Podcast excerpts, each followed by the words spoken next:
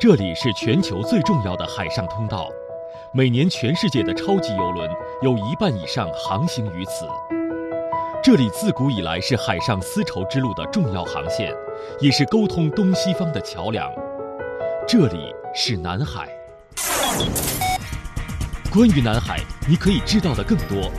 南海热点新闻的权威报道发布。南海沿岸各国，我们都充分的肯定。坚定维护在南海的领土主权和海洋权益。一周南海大事件的全面回顾盘点。特别让外界关注的是，历经四年谈判的新加坡总理李显龙抵达北京，开启了对中国为期三天的正式南海热点事件背后的深度访谈解读。在南海问题上取得了突破，就南海菲律宾前政府阿基诺三的立足南海，聚焦亚洲，放眼世界，南海周刊。一本有声的南海新闻读物，用声音感知南海。各位好，欢迎收听南海周刊，我是张雪。在接下来的一个小时当中，您将收听到南海头条，我们来共同关注外交部回应中非渔船意外相撞的事件。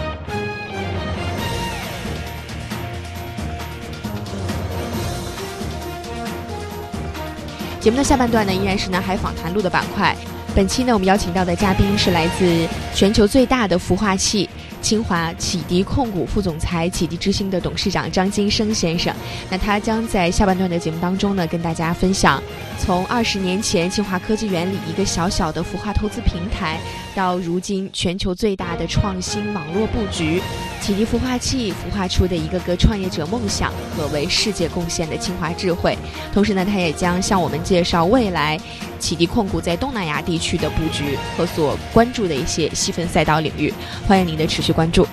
接下来，我们首先进入到本周的南海头条，来关注中非渔船意外相撞事件。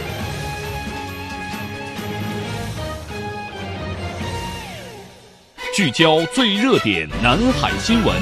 呈现最权威南海观点，南海头条。那针对近期中非渔船日前意外相撞的事件，外交部发言人陆康十七号在北京举行的例行记者会上强调，这是一起意外事件，将其进行政治化解读是不适宜的。在六月十号凌晨，南沙里月滩海域发生了一起中方渔船和非方渔船意外相撞的事件。菲律宾总统府发言人确认，杜特尔特总统不出席就此事召开的紧急内阁会议。并称应当让外交渠道发挥作用。在回答相关提问时，陆康做出的上述表示，他说：“中方想强调，这是一起海上渔船意外相撞事件。那么现在呢，有些方面把这个事件与两国人民的友好感情、与两国关系挂钩，甚至呢，还有些人进行政治化的解读，这些呢是不合时宜的。”中方将本着高度负责的态度，继续全面认真调查此事。我们也愿意同菲律宾方面加强沟通，增信事宜，交流调查的情况，查清事情的原委和经过。我们相信中非双方是能够本着有合作和友好的精神，以事实为依据，来妥善的处理好这件事儿。陆康表示，中方对在这次事件当中遇险的菲方渔民表示慰问。我还想强调呢，中国和菲律宾两国隔海相望，两国的渔民在南海长期友好相处、守望相助，都曾向对方遇险渔民倾力施救。中方高度重视海上安全，我们愿一如既往加强与沿岸各国。其实啊，中国和菲律宾的渔船在南海上相撞已经不是第一次了。这也让张雪想起了在八年前同样的一片海域，菲律宾的一艘炮舰也曾经与一艘中国渔船相撞。我们再回顾一下八年前的那段历史，在二零一一年的十月二十四号，菲律宾的一艘炮艇在南海里月滩附近撞击了一艘正拖着二十五艘小船航行的中国的大型渔船。那这艘受伤的渔船呢，随后就剪断了拖绳。迅速的离开了。十九号，菲律宾方面说，这个炮艇是在试图靠近中国渔船进行检查的时候，转向装置出现了故障失控。相撞呢，纯粹是一个小意外。可是剩下的二十五艘无人小艇却被菲律宾军方扣留，而中国方面要求菲律宾无条件归还二十五艘无人小艇，还遭到了菲律宾明确拒绝，说尽快邀请第三方来进行调停。最后呢，将会依据法律的程序来处置这些中国的小艇。那我们中国呢，历来是主张双方来协商解决，通过外交的途径去解决。而菲律宾政府在八年前通过撞船事件呢，希望达到的政治效果是有第三方的介入调解。可以想见，美国政府是当时很有可能的一个选项。不过时过境迁了，自从菲律宾总统杜特尔特上台执政之后，中菲关系已经转好，在南海问题上也表现出了合作协商解决的倾向。在不久前发生的这一起撞船事件当中，中菲双方政府一致同意以外交的途径去解决，这也是中菲关系转变的一个重要的表现。梳理一周南海最有料新闻，南海资讯一网打尽。南海一周新闻盘点。南海一周新闻盘点，我们来关注第三十四届东盟峰会。第三十四届东盟峰会呢，将于六月二十二号至二十三号在泰国首都曼谷举行。东盟十国首脑将齐聚曼谷，共同探讨当前重大的地区和国际问题。那本届东盟峰会的主题是齐心协力推动可持续发展，强调东盟国家在共同利益基础上的全方位的合作。二十一号至二十二号呢，还举行东盟经济部长特别会议，主要目的是推动各国在今年内完成区域全面经济伙伴关系协定，也就是 RCEP 的谈判。那这个谈判呢，是由一个呃东盟十国——中国、韩国、印度、澳大利亚和新西兰参加的自由贸易协定。那如果这个谈判成功了，将会成功的覆盖三十五亿人口，GDP 总和占到全球总量三分之一的一个新的自由贸易平台，也将成为世界上最大的自贸区。而根据泰国商务部贸易谈判司司长欧拉蒙日前的透露。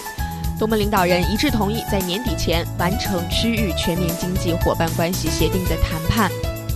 再回到东盟峰会上，那今年的峰会重点哈是推动以人为本、面向未来的东盟共同体的建设，将会重点探讨数字化、绿色经济、互联互通以及增强东盟核心作用等问题。各国领导人将发表有关可持续发展的联合声明和行动计划。本届峰会呢还将讨论中美贸易战给地区经济带来的影响。美国的亚太战略、朝鲜半岛局势、南海问题等等一系列相关的问题。另外呢，根据泰国外交部的消息，东道主泰国以及另外九个东盟国家及印度尼西亚、新加坡、马来西亚、文莱、菲律宾、柬埔寨、缅甸、老挝和越南的领导人将全部确认出席本届峰会。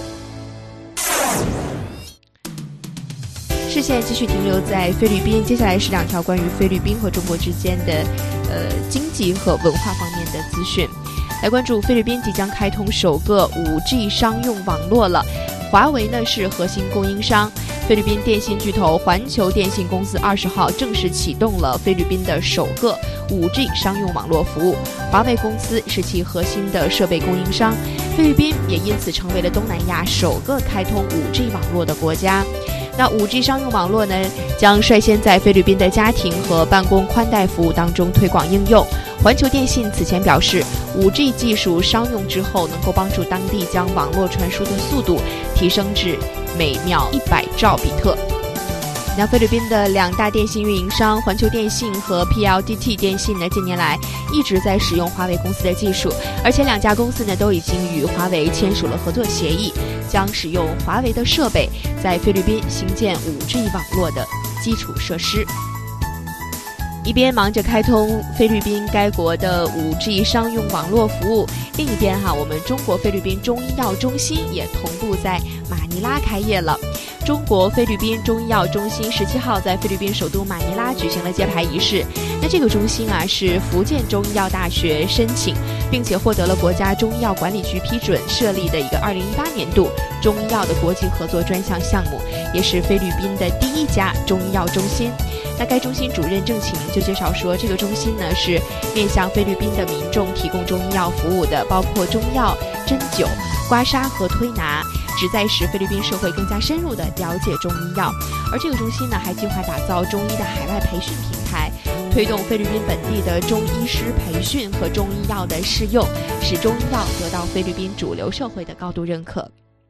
此外呢，这个中心还将突出智能中医的特色，由福建中医药大学自主研发的中医健康管理太空舱也将首次在菲律宾进行运用，为当地民众提供标准化、数字化和科学化的中医诊断和疾病的预防服务。视线来转向经济领域的交流。中国上汽集团与泰国正大集团的合资公司上汽正大生产的名爵首款纯电动 SUV，于六月二十号在泰国正式上市了。那这是名爵电动汽车全球上市计划海外的第一站，也是中国车企拓展海外市场、助力中国汽车工业全球化的重要的一步。那在上汽正大泰国公司当天的盛大的新车发布会现场呢，官方宣布，那这款车的售价呢是一百一十九万泰铢，约合人民币二十六点四万元。年内所有的充电桩会覆盖全泰国一百多家名爵 4S 店，并与泰国电力部门签订了电力网络的建设合同。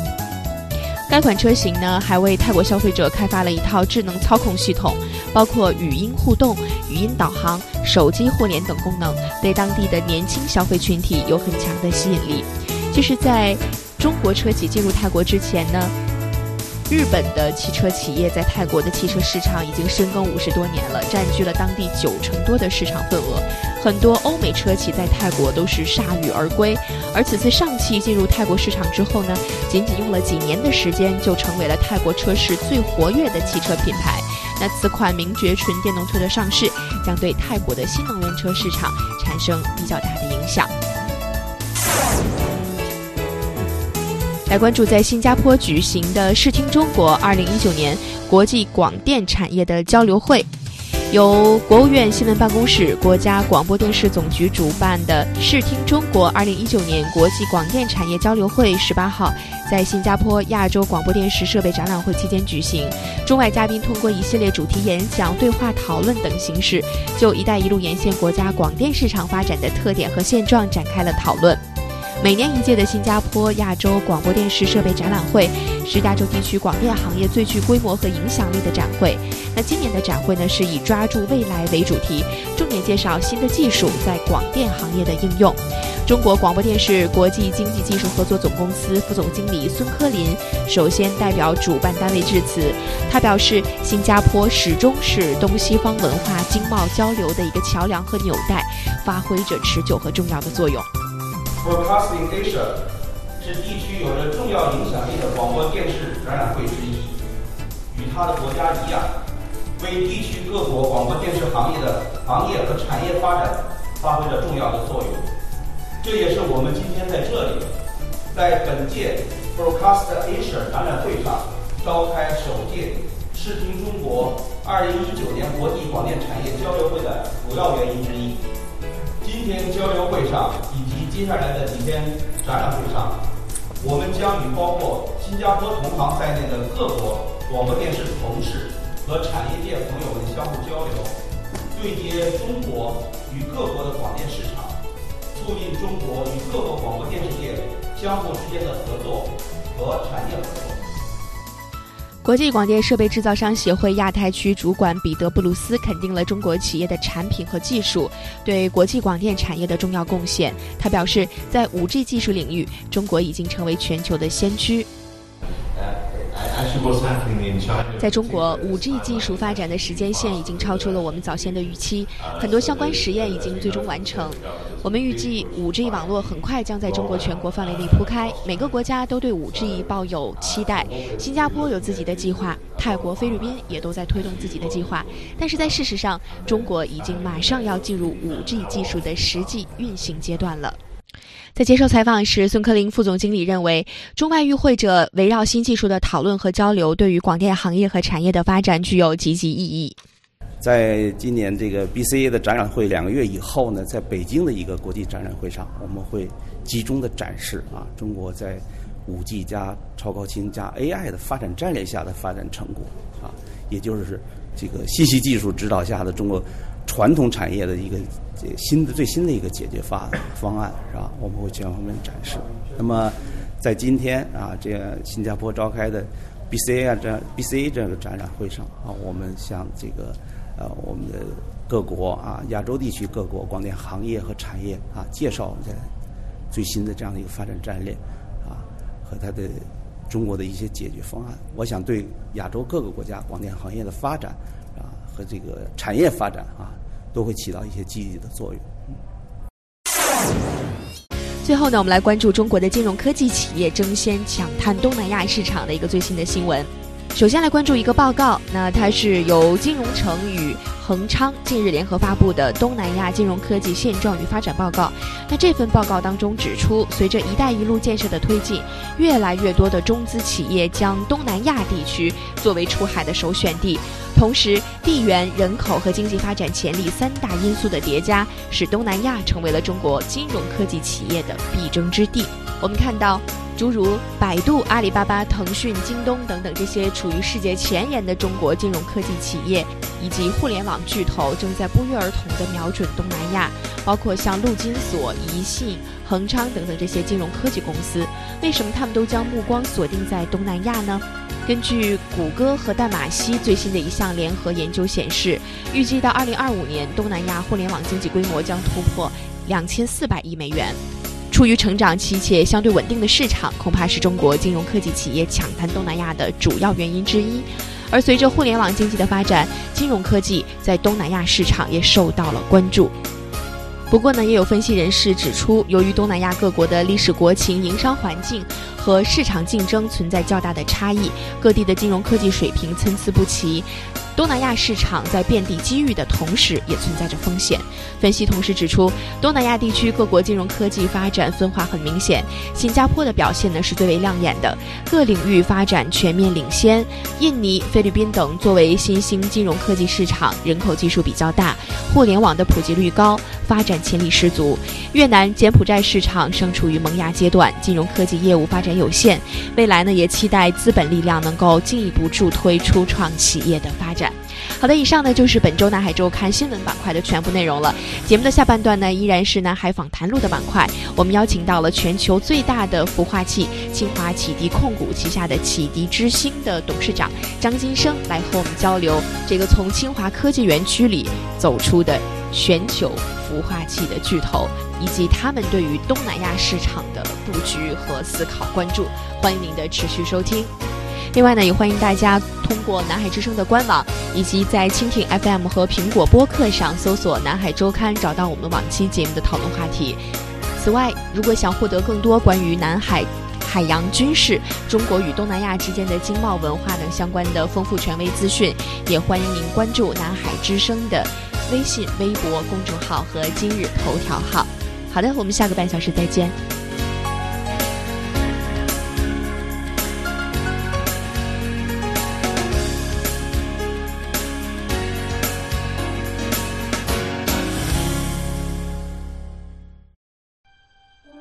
这里拥有异常丰富的渔业和深海动植物资源，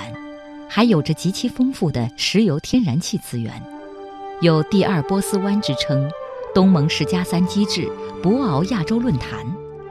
这里的区域经济圈在全球经济舞台上占有举足轻重的地位，有利益，有纷争，有故事。南海周刊，一本有声的南海新闻读物，用声音。之南海。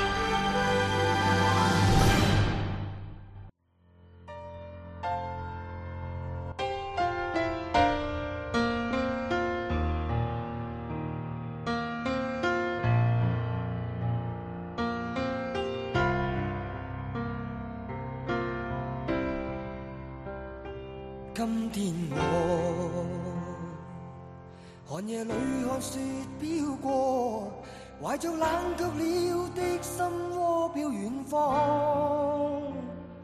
风雨里追赶，雾里分不清影踪。天空海阔，你与我可会变？多少次，迎着冷眼与嘲笑，从没有放弃过心中的理想。一刹那，仿佛若有所失的感觉，不知不觉已变淡，心里爱。原谅我这一生不羁放纵爱自由，也会怕有一